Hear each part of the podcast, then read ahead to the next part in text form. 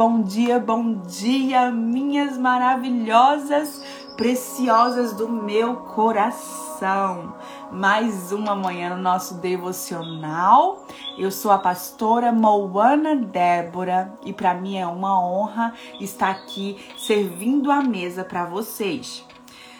Na verdade, é para mim também, não é verdade? Porque quando eu venho aqui liberar uma palavra para vocês, pode ter certeza que essa palavra passou por mim, me quebrou, me trouxe alinhamento, me trouxe entendimento, me trouxe convicções, me chacoalhou. E aí eu que não sou besta nem nada, venho trazer para vocês também, porque eu não mereço passar por essas coisas sozinha, né? então, para mim é uma honra estar aqui essa manhã. E o tema é a sala de espera. Você foi abençoada com, essas, com essa semana onde ali nós ouvimos a nossa querida Angel, nós ouvimos a Larissa, nós ouvimos a pastora Cris. Eu fui muito impactada com cada palavra liberada. É tão interessante nós vermos o quanto cada pessoa espera algo em Deus. Cada, cada pessoa tem uma necessidade em Deus diferente. Cada pessoa tem uma promessa em Deus diferente. Todas nós estamos esperando algo. Talvez se Deus ele já cumpriu tudo na sua vida, o que você está apenas esperando é a volta do nosso amado Jesus. Então, todas nós esperamos alguma coisa. Eu espero ansiosamente, cheia de expectativas, a volta do nosso amado Jesus. Maranata vem. Essa é a minha maior espera, essa é a minha sala de espera. E eu sei que talvez você também tenha algumas salas de espera.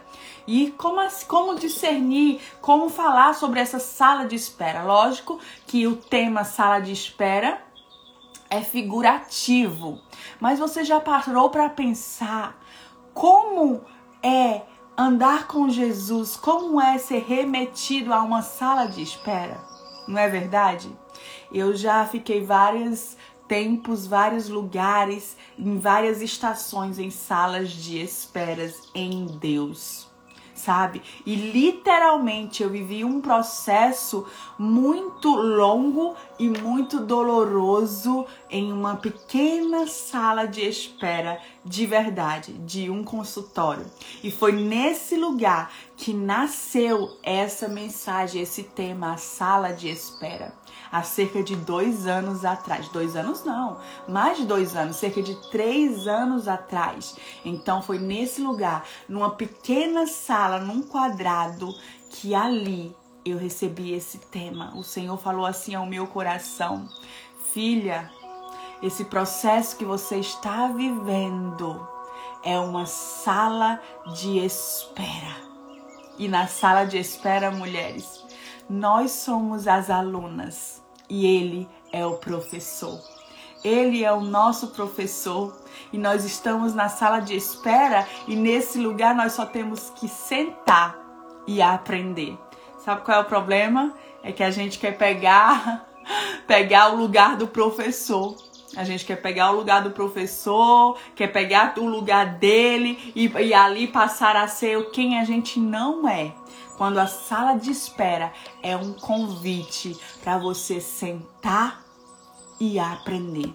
A sala de espera é pedagógica. Eita, pensa no lugar, pensa no lugar que é para aprendizado, pensa no lugar que nos revela, pensa no lugar. Então nós vamos falar sobre isso esta manhã.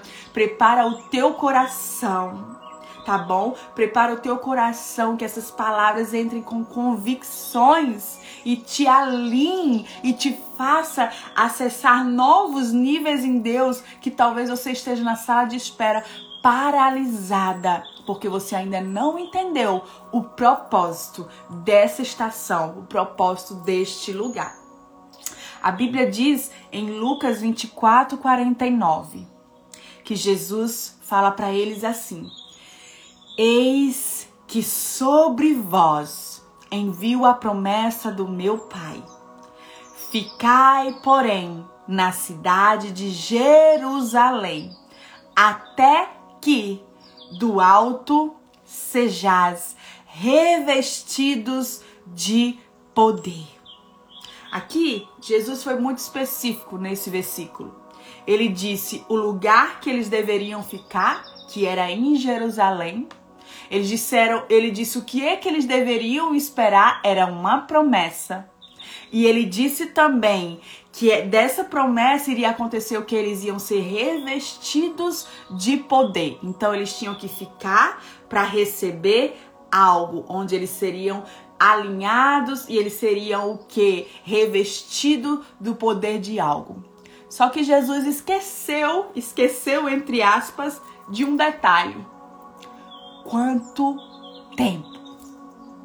Quanto tempo? Talvez seja a questão dos, dos discípulos, a Bíblia não relata, mas provavelmente porque eles eram tão humanos quanto a gente, Talvez a questão no coração deles foi: ok, Jesus nos deu uma promessa, disse para ficarmos em Jerusalém, deu a promessa, deu o lugar, disse que aconteceria algo com a gente, que seria né, a descida do Espírito Santo, mas a gente nunca viu esse tal de Espírito Santo. Mas a gente não sabe nem o que é isso. Até então, ninguém ainda tinha sido revestido de poder, revestido do Espírito Santo, revestido de fogo. Até então, ninguém. E Jesus esqueceu do maior detalhe sobre esse comando que ele mandou: o tempo que eles deveriam ficar em Jerusalém. E aí, minha irmã, Aí é que pega. Aí é que pega, porque Deus ele já liberou palavras específicas, promessas na sua vida, eu tenho convicção disso como na minha também. Então, se você não tem convicção das palavras que Deus ele já liberou na sua vida, específicas, porque tem palavras que Deus libera específicas na sua vida, são promessas, são palavras de cumprimento. Quando Deus libera a palavra, a promessa, não quer dizer que vai acontecer hoje mesmo ou amanhã. Ele está apenas te predestinando, ele está apenas te dizendo o que irá acontecer. Entre o que irá acontecer e quando ele revela, existe algo que nós chamamos de processo. Então, se você não tem uma palavra específica para a sua vida, eu te convido hoje mesmo a abrir esta palavra. A nossa Bíblia aqui. Contém palavras proféticas sobre a sua vida, sobre nosso o geral, liberado sobre todos nós. Aqui existem as palavras que você necessita. É a sua bússola para te guiar, é a tua âncora para te fincar os teus passos. Então, se você não tem palavras específicas para a sua vida, tome posse de todas as promessas que existem nesta palavra aqui, porque também é para você. Entendeu, mulher? Então aqui nós lemos que Jesus disse: fica, fica em Jerusalém. Ou seja, fica aí nesse lugar. Mas o nosso desespero, a nossa questão é: não quero ficar parada. Como eu vou ficar? Como eu vou ficar se nós só nos sentimos, nos satisfazemos, se nós só sentimos que estamos fazendo algo relevante quando estamos nos movimentando? Então Jesus faz o quê? Fica. Fica em Jerusalém até que, até que. Era para esse, depois desse até que eles dissessem, daqui até dois meses vai vir sobre vocês algo que vocês nunca viram, até daqui a uma semana, daqui a um ano, não. Mas geralmente, geralmente, Deus ele libera palavras para nós promessas para nós, mas ele não libera o tempo do cumprimento. Existem pequeníssimas exceções quando Deus ele libera o tempo de cumprimento, quando foi com Abraão, quando Abraão levantou um sacrifício para o Senhor e o Senhor disse: daqui a um ano eu cumprirei o que te prometi. São raríssimas exceções, porque Deus ele libera a palavra mas ele não libera o tempo. Você tá entendendo? E aí, e aí é quando nós entramos nesse lugar que eu chamo da sala de espera, mulheres. Vocês estão entendendo? Mas quando Deus ele libera a palavra e ele não libera o tempo, eu quero que você entenda algo. Na sala de espera, você vai precisar entender que o tempo é necessário nessa sala de espera.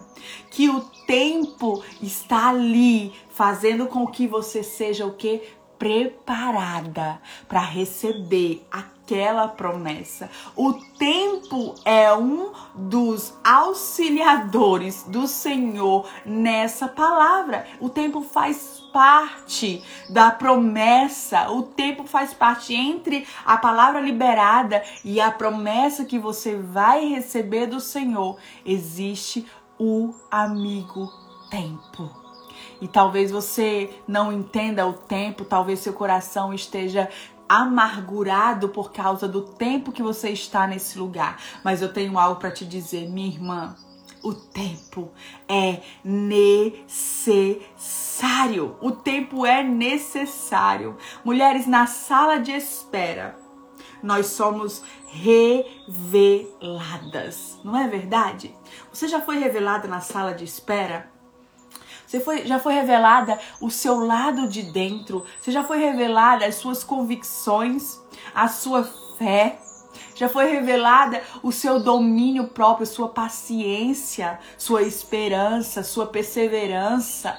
A sala de espera é um lugar de sermos revelados. Não que Deus ele não nos conheça, mulher, porque ele nos conhece mas nós precisamos nos conhecer e a partir do que nos, nos é revelado sobre nós mesmos, nós precisamos então de que, mulheres? Sermos transformadas. Por isso que o tempo é preciso, o tempo é necessário, o tempo é necessário na sala de espera. Então, hoje eu quero que você entenda algo comigo.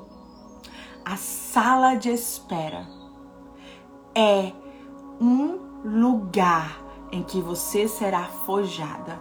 A sala de espera é um lugar onde você senta e você aprende com o professor que é o nosso mestre Jesus e ninguém melhor que ele, não é verdade? Para nos ensinar. A sala de espera, ela tem um propósito. Ah, mulheres, a sala de espera tem um propósito. Você pode repetir aí para você? Essa sala de espera que eu estou tem um propósito. Talvez você não consiga acessar nem visualizar com os seus olhos naturais, mas essa manhã eu oro para que você acesse com os olhos espirituais o propósito que existe nessa sala de espera. Porque se você conseguir visualizar, se você consegue visualizar o propósito, você se posiciona de forma intencional e correta e acessa o propósito. E aí começa a haver uma aceleração nesse processo. Então é necessário que você se posicione da maneira correta na sala de espera. Que, que posicionamentos são esse, pastora Moana? Nós estamos entendendo agora que a sala de espera tem um propósito. Então, pastora, me prova isso. Porque não é possível um pai que me ama, que ele é rico em promessas, me libera a promessa e quando libera me leva para uma sala de espera. Sabe por quê? Porque Deus ele não vai te dar nada que você não esteja pronta para acessar. Deus não vai nos dar nada que não estejamos prontas para acessar. Essa é a primeira chave. Deus não nos dará nada que não estejamos prontas para acessar. Você está entendendo? Então, por isso é necessário o tempo. Existe um propósito no tempo em que nós estamos imersa nessa sala de espera. E o propósito é nos amadurecer. O propósito é, o propósito é nos treinar. Eu vou falar de cada chave dessa hoje. E quando o propósito do Senhor é o que? Nos amadurecer. Eu, vou, eu trouxe uma forma muito prática para vocês, um exemplo muito precioso que o Senhor falou tanto ao meu coração, mulheres. Tanto ao meu coração, e eu sei que o Senhor vai falar ao seu coração. Se tem mulheres mais antigas aqui, elas já viram esse exemplo, mas eu vou trazer de novo porque tem muitas mulheres lindas chegando. Eu não sei o que Deus está fazendo, mas o Senhor tem trazido tantas mulheres para estar conosco. E Senhor, obrigada por isso. Que o Senhor me faça servir com integridade, com leveza, com sabedoria estas mulheres, em nome de Jesus. Mulheres, eu me lembro que a Zoe estava pé. A Zoe é minha filhinha, ela tem seis anos agora. Isso aconteceu quando ela tinha quatro aninhos, ia completar quatro aninhos. E eu me lembro que uma amiga minha, ela me deu uma bonequinha para que eu desse para Zoe. E era, era uma boneca, uma Cinderela uma Cinderela de porcelana, sabe? Aqueles brinquedos que a gente, quando é criança, a gente, meu Deus, era meu sonho quando eu era criança, mas eu não, ia, não podia comprar, né? Porque na época, ainda mais no Brasil, era caríssimo. E então a minha amiga chegou aqui em casa com uma Cinderela linda, aquele vestido lindo azul da Cinderela, aquele penteado, aquela parecia a boneca de verdade da Disney. E então a minha amiga chega aqui com aquela Cinderela e diz: Eu trouxe pra Zoe, porque a Zoe ia completar cinco, é, quatro aninhos, né? Eu trouxe pra Zoe. Só que a Zoe estava dormindo quando a minha amiga trouxe.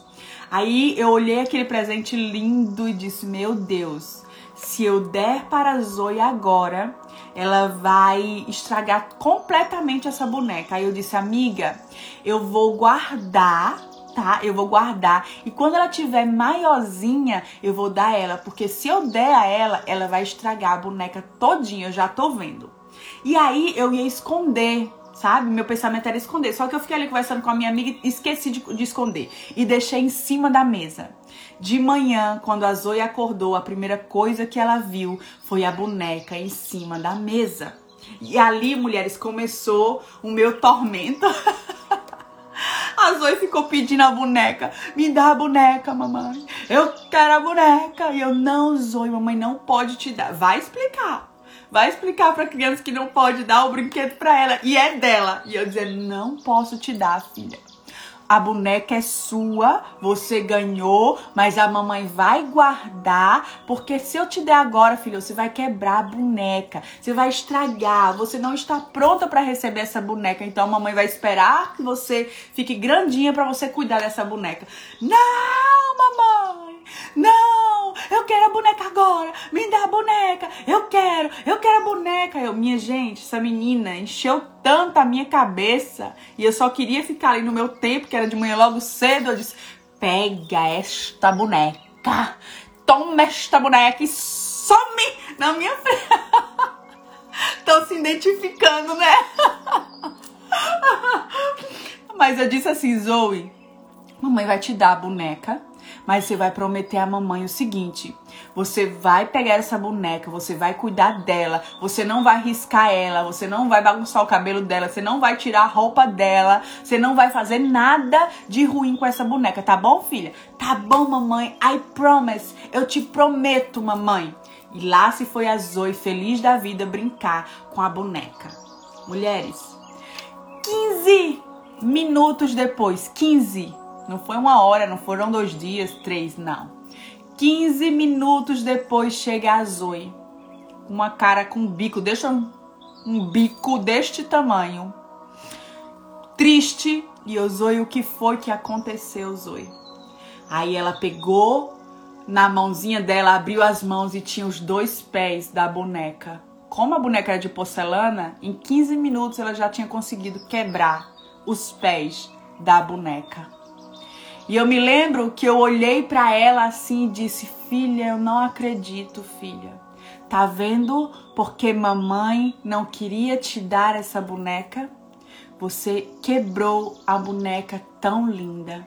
E ali, quando a Zoe. Gente, para vocês terem ideia, olha o estado da boneca. Olha só o que a Cinderela se tornou. Não tem pés, não tem braço, tá toda arriscada, não tem mais roupa, ó. Esse foi o estado que a Cinderela ficou. E quando a Zoe saiu do meu quarto, o Senhor respondeu orações que eu tinha feito a ele até ali, no longo de uma sala de espera. Sabe o que o Senhor me respondeu? Filha, sabe por quê? Você ainda não recebeu aquilo que eu te prometi? É seu, filha, é seu. Mas sabe por que você ainda não recebeu? Porque se eu te der, você vai estragar você não está pronta para receber. Se eu te der, você vai quebrar como a Zoe quebrou a Cinderela, porque ela não tem maturidade nem entendimento para receber aquilo que eu já preparei. Você está entendendo?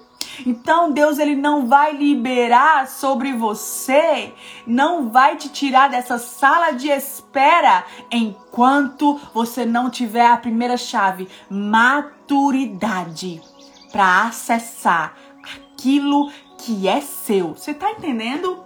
Então foi isso que a Zoe fez com a Cinderela, mulheres. Olha só não tem pé, e eu guardo essa Cinderela porque ela marcou a minha vida. O que Deus falou comigo através dessa experiência marcou a minha vida. Então, a sala de espera vai te treinar. A sala de espera vai te forjar. A sala de espera vai te amadurecer. Porque sem maturidade, nós não acessamos aquilo que é nosso por direito. Você está entendendo? A maturidade é um lugar de acesso e só amadurece na sala de espera. Você amadurece a sua fé, você amadurece sua visão, você ali começa a entender que não pode andar por vista e sim por visão. Você amadurece suas convicções. Então, enquanto você não amadurecer, você vai permanecer na sala de espera.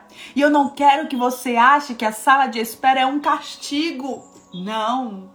Na sala de espera é o lugar que você senta e aprende. Não é um castigo, pelo contrário, é um treinamento. A sala de espera é um treinamento. Sabe, mulheres?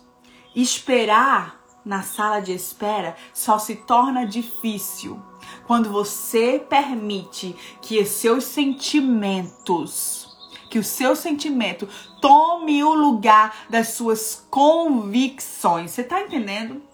Quando você senta ali e você é guiada por sentimentos, por circunstâncias, por pessoas, e você permite que isso te roube do lugar da convicção de quem te deu a palavra, de quem te prometeu e da palavra que ele liberou. Você tá entendendo?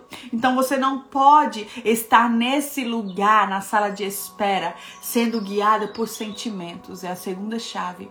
Você não pode em, em estar na sala de espera, sendo guiadas por sentimentos e sim por convicção. Se você for guiada por sentimento, cada sentimento que vier vai te levar para outros lugares onde você não deveria estar. Se você for guiado por sentimentos, você sempre vai estar ali atropelando as suas convicções e não vai avançar. Então, na sala de espera, não permita que os sentimentos te guiem. A fé tem que te guiar. A fé tem que em te guiar. Na sala de espera, você não vai poder, não vai poder acessar o que Deus já te prometeu se você não tiver legalidade espiritual para isso. Como assim, pastora Moana? É necessário ter a legalidade espiritual, mulheres. Quando você está posicionada no tempo certo, quando você está no lugar certo, quando você está andando em cima de princípios você tem legalidade para acessar. Quando você não está andando em princípios, quando você não está posicionada, quando você está na sala de espera amargurada, quando você está na sala de espera ansiosa, você não tem legalidade para acessar o que Deus já liberou sobre você. Você está entendendo que Deus ele já liberou e já predestinou? Quando Deus ele lhe dá a palavra, ele já liberou o destino. Mas não quer dizer que você vai acessar naquele momento. Ficai. Lembra de Jesus? Ficai até que. A palavra que eu tenho para você hoje, mulher. Ficai na sala de espera até que. Até que você seja revestida maturidade entendimento, discernimento, convicções, fé, perseverança. Você está entendendo? Você precisa ser revestida. Então você não pode acessar o que Deus ele já liberou se você não tiver legalidade. Sabe por quê? Porque Deus ele não quebra princípios, mulheres. Deus ele não quebra princípios. Então o Senhor ele não vai te tirar deste lugar quando você estiver quebrando princípios sobre princípios, porque Deus ele não quebra princípios. Quando nós quebramos princípios, entenda, nós vamos ser quebradas por esses princípios que nós quebramos. Então é necessário você adquirir legalidade para que você possa acessar o que Deus liberou sobre você. Enquanto isso, irmã, você vai permanecer na salinha de espera. Eu me lembro que o Noah hoje tem 10 anos. Quando ele tinha cerca de 8 aninhos, nós dizemos a ele o seguinte: filho, quando você fizer 16 para 18 anos, porque aqui é com 16 que a criança já pode começar a dirigir. Mas eu disse a ele que a minha lei é brasileira, então provavelmente vai ser só com 18. e aí quando ele tinha 8 aninhos, nós dizemos, quando você fizer 16 para 18 anos, nós vamos te dar um carro, se Deus quiser, meu filho. Minha gente, pra que eu dei essa palavra a ele? Ele ficava contando os dias. Mamãe, é amanhã que eu vou comprar o carro. É amanhã que você vai me dar o carro. Quando é? É ano que vem? Quando é? Semana que vem? É mês que vem? Quando eu vou ter o meu carro? E uma vez eu estava dirigindo e ele me fez essa pergunta: Mamãe, quando é que você vai me dar o meu carro? Eu olhei para ele e disse assim: Filho, você já tem um carro. Ele, eu tenho um carro, mamãe, você comprou um carro? E eu disse, não, filho, esse carro que a mamãe tem é seu também. Mas, filho, olha só, você não pode dirigir porque você não tem a maturidade para dirigir esse carro. Se eu te der esse carro, você vai atropelar pessoas na rua, você vai bater esse carro e você vai se machucar tudo que a mamãe tem é seu por herança.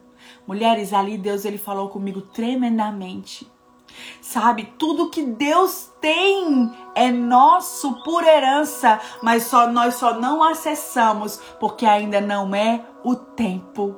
Porque se nós acessarmos fora do tempo, nós vamos nos machucar. O carro é de Noah, é da nossa família, é dele. Nós vamos cumprir a promessa que demos a ele, mas vai requerer o que?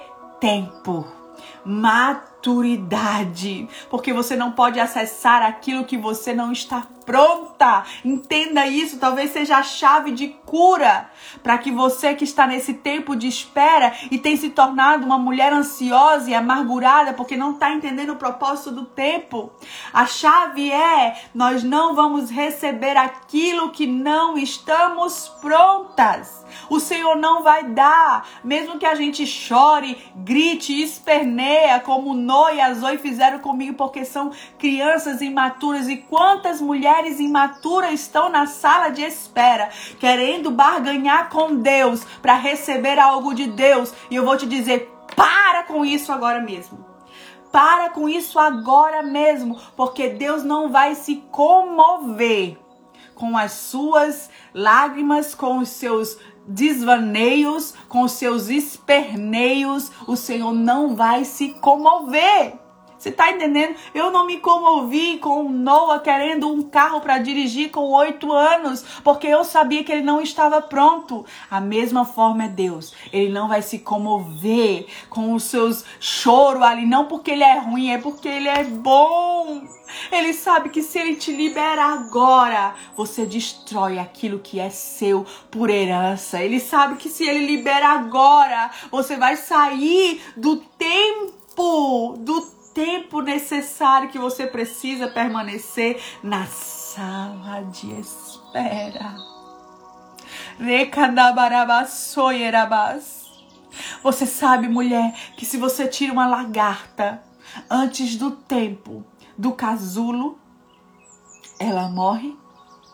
Eu ouvi uma história de um homem que certa vez ele viu uma largatinha que entrou dentro do casulo e ele viu aquela largatinha ali tentando sair do casulo lá com a sua maior força tentando rasgar aquele lugar. Ele pegou para ajudar aquela borboletinha a sair dali. Ele rasgou o casulo. Quando ele rasgou o casulo, a borboletinha caiu no chão. Poucos minutos depois, ela morreu. Sabe por quê?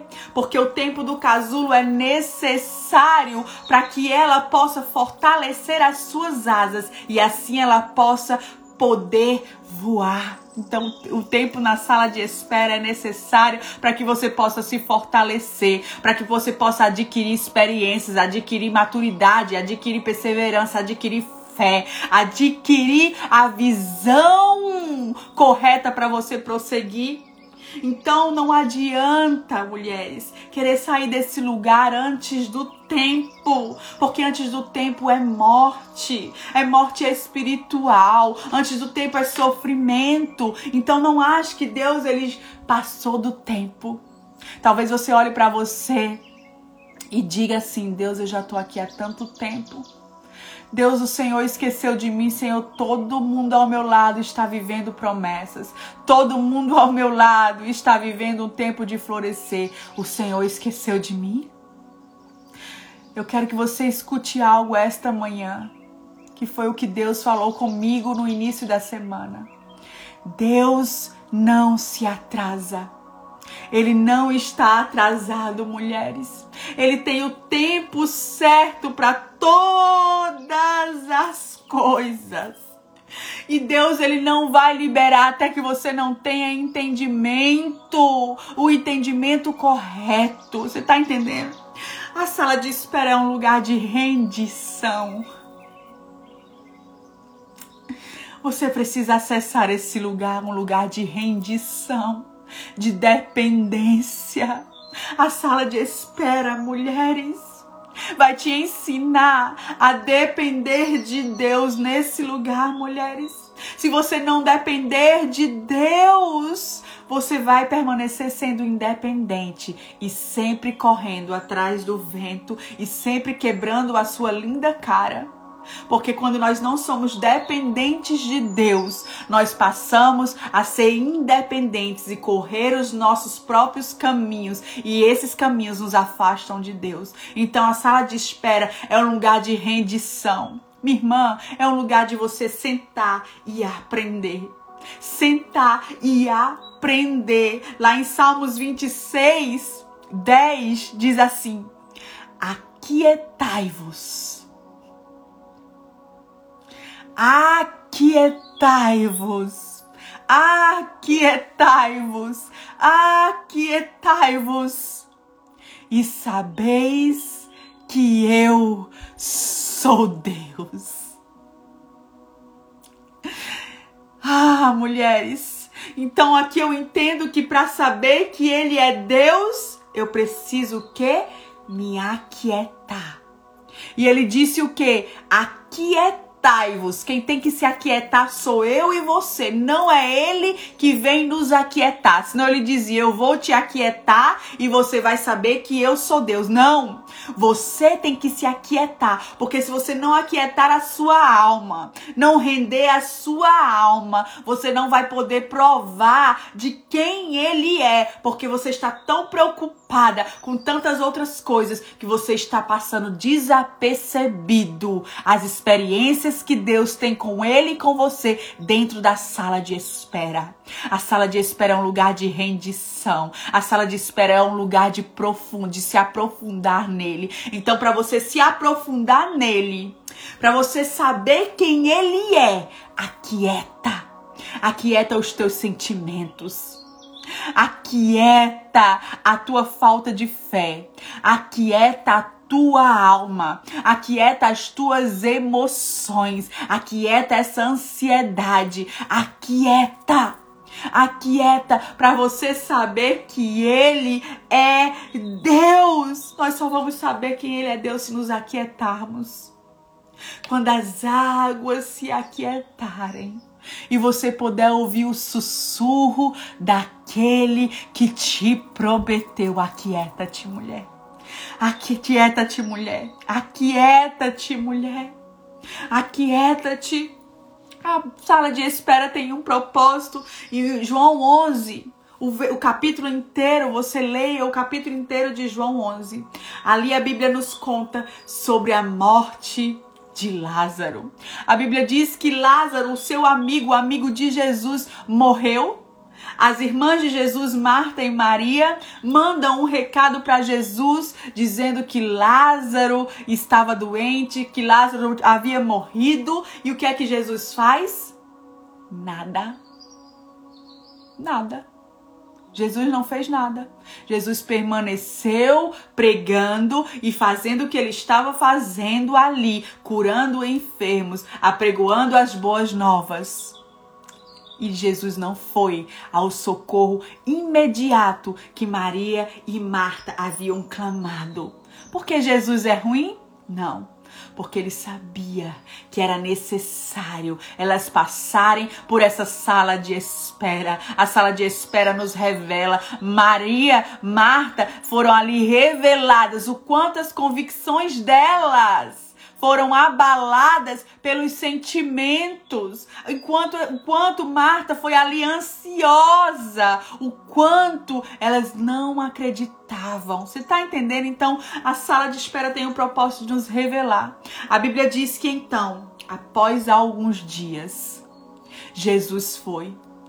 Pra, até, até o encontro de Lázaro, Jesus foi.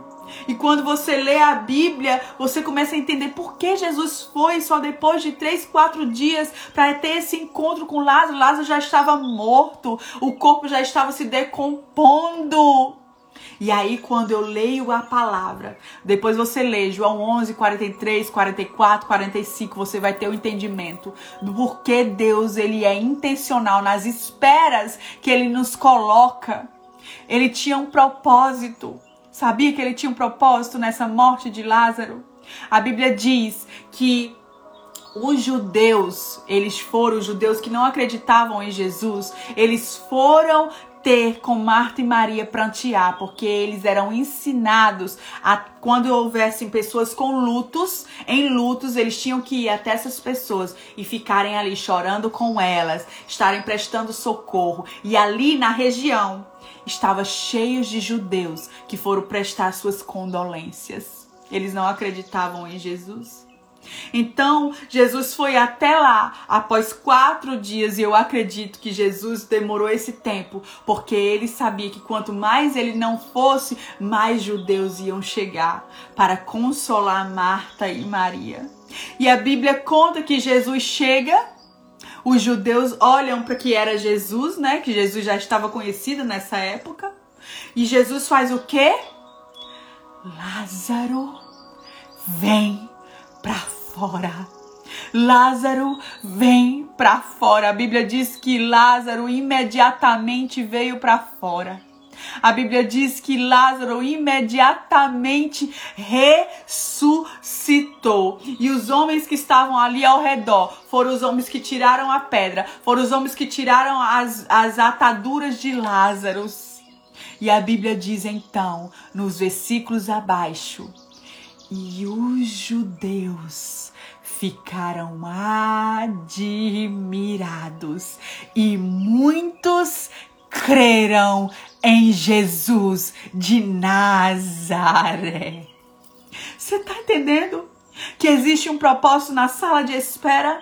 Que Jesus tem o tempo certo de se mover, que Jesus tem o tempo certo de concluir, porque talvez você esteja olhando somente para o seu umbigo, mas na sala de espera, Jesus ele já viu o propósito. Jesus ele já viu o propósito de quando você estiver preparada, transformada e ele liberar o que te prometeu. Após isso, várias pessoas podem se converter, várias pessoas podem encontrar o caminho, a ponte para acessar Jesus através da da sua vida quando você estiver pronta. Você está entendendo, mulher? Então a sala de espera tem um propósito. Vários judeus conheceram Jesus e acreditaram nele após esse milagre. Talvez você está na sala de espera, apenas orando por um milagre de cura, quando o Senhor, ele quer ressuscitar várias coisas na sua vida, ressuscitar seu ministério, ressuscitar seu chamado, ressuscitar seu casamento, ressuscitar os seus filhos, e você está apenas orando por uma coisa específica e continua esperando, porque Deus ele já viu o propósito de todas as outras coisas. Aquieta. Recandabaçoierás. Aquieta e desfruta da sala de espera. Desfruta onde o professor, o nosso mestre, está face to face, cara a cara contigo, te ensinando com maestria. Desfruta, mas só desfruta da sala de espera. Quem se aquieta. Eu me lembro numa estação que eu vivi na sala de espera. Algumas de vocês já sabem a minha filha, quando tinha cerca de seis anos, hoje ela tem seis aninhos, mas a minha Zoe, quando tinha cerca de um ano e dois, três meses, ela recebeu um diagnóstico de uma menina autista e que ela nem, que o médico nem sabia se ela falaria. Antes de estar grávida da Zoe, eu recebi uma palavra de, de Deus e essa palavra de Deus era o seguinte: que eu teria uma filha, uma menina, e ela seria uma melodia para as nações, ela cantaria para as nações. Tanto que o nome dela é Zoe Melody, que melodia significa uma melodia para as nações. Só que quando a Zoe completou cerca de um aninho, eu percebi que ela não falava, ela não apontava, ela não interagia, ela era uma criança é, diferente do meu filho Noah, porque eu já tinha cuidado do Noah e eu sabia os gols que eles tinham que acessar naquela fase. Ela não, não acessava o que era necessário para aquela idade dela. Então eu levei ela no neurologista. Quando eu levei ela no neurologista, então ele diz que a minha filha tinha várias red flags, que aqui chama red flags, bandeiras vermelhas para uma criança autista. E eu me lembro que ali dentro daquele consultório, as lágrimas desciam e eu apenas perguntei: "Doutor, só me diga algo, a minha filha ela vai falar?" E eu me lembro que ele falou: Eu não sei, eu não posso te dizer agora. E eu perguntei de novo: A minha filha, ela vai falar? E ele respondeu: Eu não sei, eu não sei, eu não sei e eu não sei. Você vai precisar fazer terapias com ela, que foram terapias de fala, terapias EBA, terapias ocupacionais. E ali começou a minha sala de espera. Eu me lembro que quando eu saí daquele consultório, eu entrei num carro, meu marido chorando de um lado e eu chorando de outro. Quando eu cheguei em casa, eu entrei num quarto escuro e eu fiquei ali três dias e três noites naquele quarto, chorando e clamando a Deus. Por quê? Porque eu tinha uma palavra desde o ventre que a minha filha cantaria para as nações. E agora eu tinha um diagnóstico de um médico que nem sabia que ela se ela falaria ou não. E eu me lembro que ali naquele, naqueles dias, naquele quarto, no terceiro dia, eu aquietei a minha alma e o Senhor falou comigo: Filha, você tem em suas mãos uma palavra que eu liberei sobre a vida da sua filha e você tem em suas mãos o diagnóstico de um médico. Quem você decide acreditar hoje vai determinar, vai determinar o destino da sua filha. Quem você decide acreditar? No diagnóstico ou na palavra que eu liberei? Eu me lembro que eu olhei para o Senhor, olhei para o céu e disse: Senhor, eu tenho um diagnóstico. Eu fui no melhor médico, pagamos caro por isso, para ir no melhor médico que existe aqui na Flórida.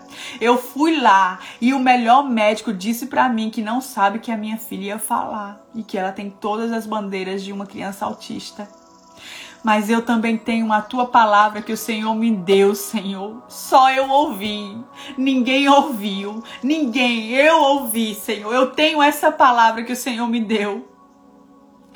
Mas, Senhor, é nessa palavra que eu vou andar. É na tua palavra, a palavra que o Senhor liberou que eu vou andar.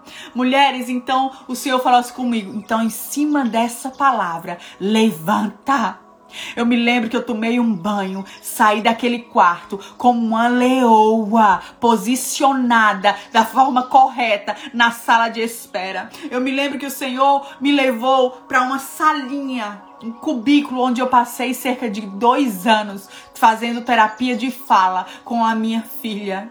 Eu me lembro que a sala só cabia eu, a minha filha e a fonoaudióloga. E eu me sentava ali três vezes na semana, por 40 minutos. Eu andava, eu dirigia 40 minutos até o consultório, ficava lá mais 40 minutos fazendo a terapia junto com a minha filha.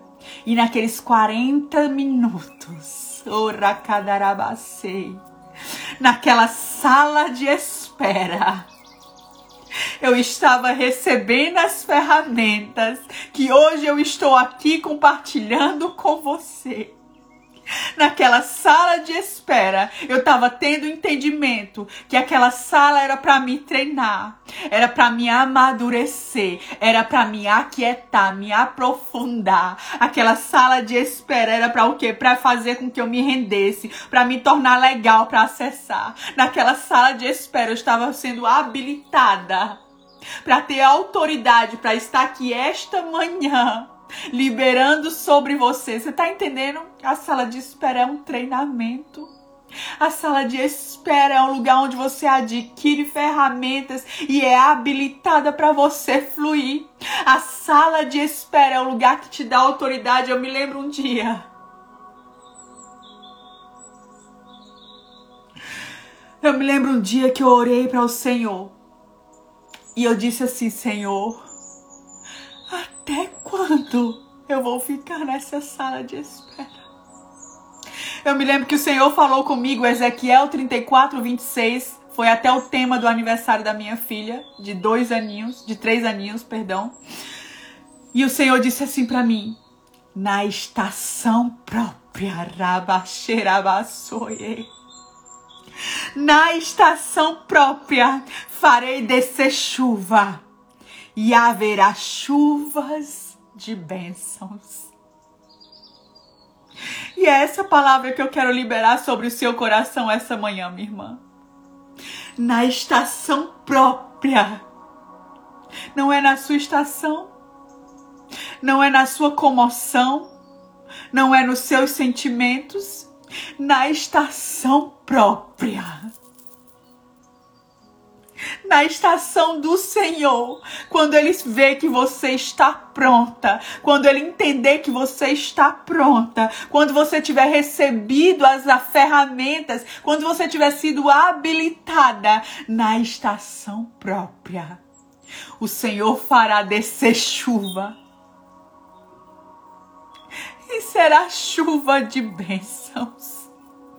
Ezequiel 34, 26. Na estação própria, o Senhor fará descer chuvas e serão chuva de bênçãos. Tem uma estação própria. Não se apressa a sair da sala de espera, porque se você sair prematura desse lugar, desse lugar você vai voltar. Você vai voltar para esse lugar. Mulheres, ontem a minha filha, que os médicos tinham dito que nem sabiam se ela ia falar. Após um longo e doloroso período na sala de espera, eu voltei no, no, no doutor neurologista muito renomado na Flórida. Eu voltei nele sabe o que ele me disse? I don't believe that. Eu não acredito nisso. I don't believe. Eu não acredito. Sua filha não tem mais nenhuma bandeira vermelha para o autismo. Minha irmã, quando eu retornei no médico, quando eu retornei nele, sabe qual era o meu coração? Agora não era mais desesperado, era aquietado. Era aquietado, meu coração já estava aquietado no Senhor. Quando eu voltei no médico, o meu coração já estava dessa forma. Se ela é autista, se ela não é. Se ela tem diagnóstico, se ela não tem, I don't care. Eu não quero saber. O que eu sei é que ela vai cantar para as nações, porque Deus ele me deu uma palavra. Não importa o diagnóstico, ela vai cantar. Esse era o meu coração, porque eu fui o que? Esticada. Eu entrei num lugar de contentamento. Eu fui treinada. Eu me aprofundei na sala de espera. E isso está disponível para você também, mulher. Para você também. Você precisa se posicionar da maneira correta na sala de espera para que você possa acessar. Ali na sala de espera eu me rendi. Se renda hoje, Senhor. Seja honesta com o Senhor. Seja honesta. A honestidade vai te fazer acessar o coração de Deus. Seja honesta. Senhor, eu não entendo. Senhor, meu coração está quebrado. Senhor, eu não consigo ver, mas eu me rendo. Eu me rendo. Então eu me rendi naquela sala de espera. Ontem, minha filha hoje tem seis anos, vai fazer sete anos. Ontem, a minha filha Zoe estava lendo em inglês e traduzindo para o português. Ela estava lendo em inglês e traduzindo em português para os avós dela lá no Brasil fazendo FaceTime, ela lendo para eles em inglês e traduzindo para o português ao mesmo tempo. E então eu me lembrei. Eu me lembrei que o Senhor havia me dito que no tempo certo a chuva viria e seria chuva de bênçãos.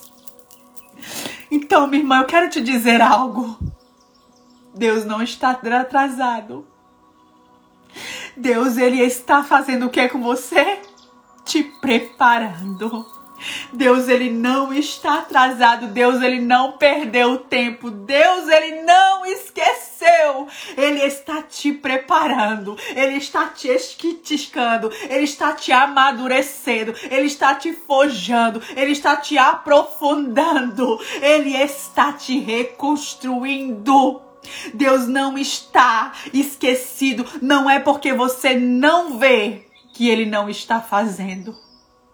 Não é porque você não vê que ele não está fazendo. Ele está fazendo algo de dentro para fora de dentro para fora. E você precisa se tornar uma mulher profunda, porque se você não se tornar uma mulher profunda na sala de espera, o superficial vai te abalar, o superficial vai te desviar, o superficial vai roubar as tuas convicções. Então esta manhã o convite na sala de espera. O convite nessa sala de espera que eu sei que você está há tantos anos é ser uma mulher profunda. Entra nesse lugar para que você não seja abalada pelo superficial. Não seja abalada. Em nome de Jesus. 2 Coríntios 4, 18 diz assim: Assim fixamos os nossos olhos naquilo que não se vê. Rabassou e erabacei. Ora babachorelabas.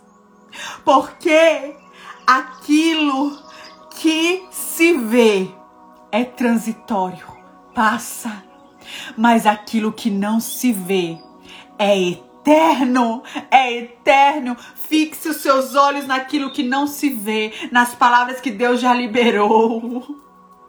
Lembra que Jesus disse lá no início que eu falei para vocês: ficar em Jerusalém A promessa se cumpriu, desceu sobre os discípulos poder, autoridade. Eles foram batizados com fogo. Mais de 3 mil pessoas se converteram, foram batizadas. Ah, mulheres, ah, mulheres, ficai, ficai, porque dessa sala de espera vai sair poder, dessa sala de espera vai ser revestida de autoridade. Você vai ser revestida de poder, de autoridade. Você vai ser revestida de ferramentas habilitada. Ficai na sala de espera até que até que o professor te passe de nível. Aleluia! Aleluia, pastor, e o que eu devo fazer nessa sala de espera? Senta e aprende com o mestre. Senta com discernimento, com alinhamento, com maturidade, com profundidade, com aquietação. E senta e aprende com o mestre. Aleluia! Sabe qual é o bom de estar na sala de espera? É que o professor nunca falta. O professor nunca falta. Ele está conosco todos os dias, mulheres todos os dias. Então aqueça o seu coração nessas palavras. Na estação própria, o Senhor virá e derramará chuvas de bênçãos em nome de Jesus. Amém. Uma honra estar com vocês hoje, servir vocês, que vocês sejam fortalecidas, alinhadas e conduzidas para o propósito do Senhor em nome de Jesus. Amém?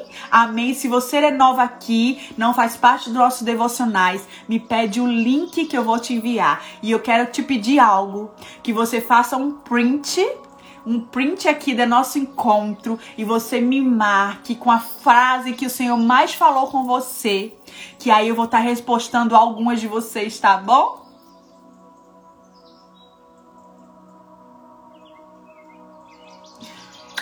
Me marca lá. Amo vocês. Deus te abençoe. Espero você na próxima sexta-feira, se Deus quiser. Amo vocês, minhas maravilhosas. Um beijo no coração.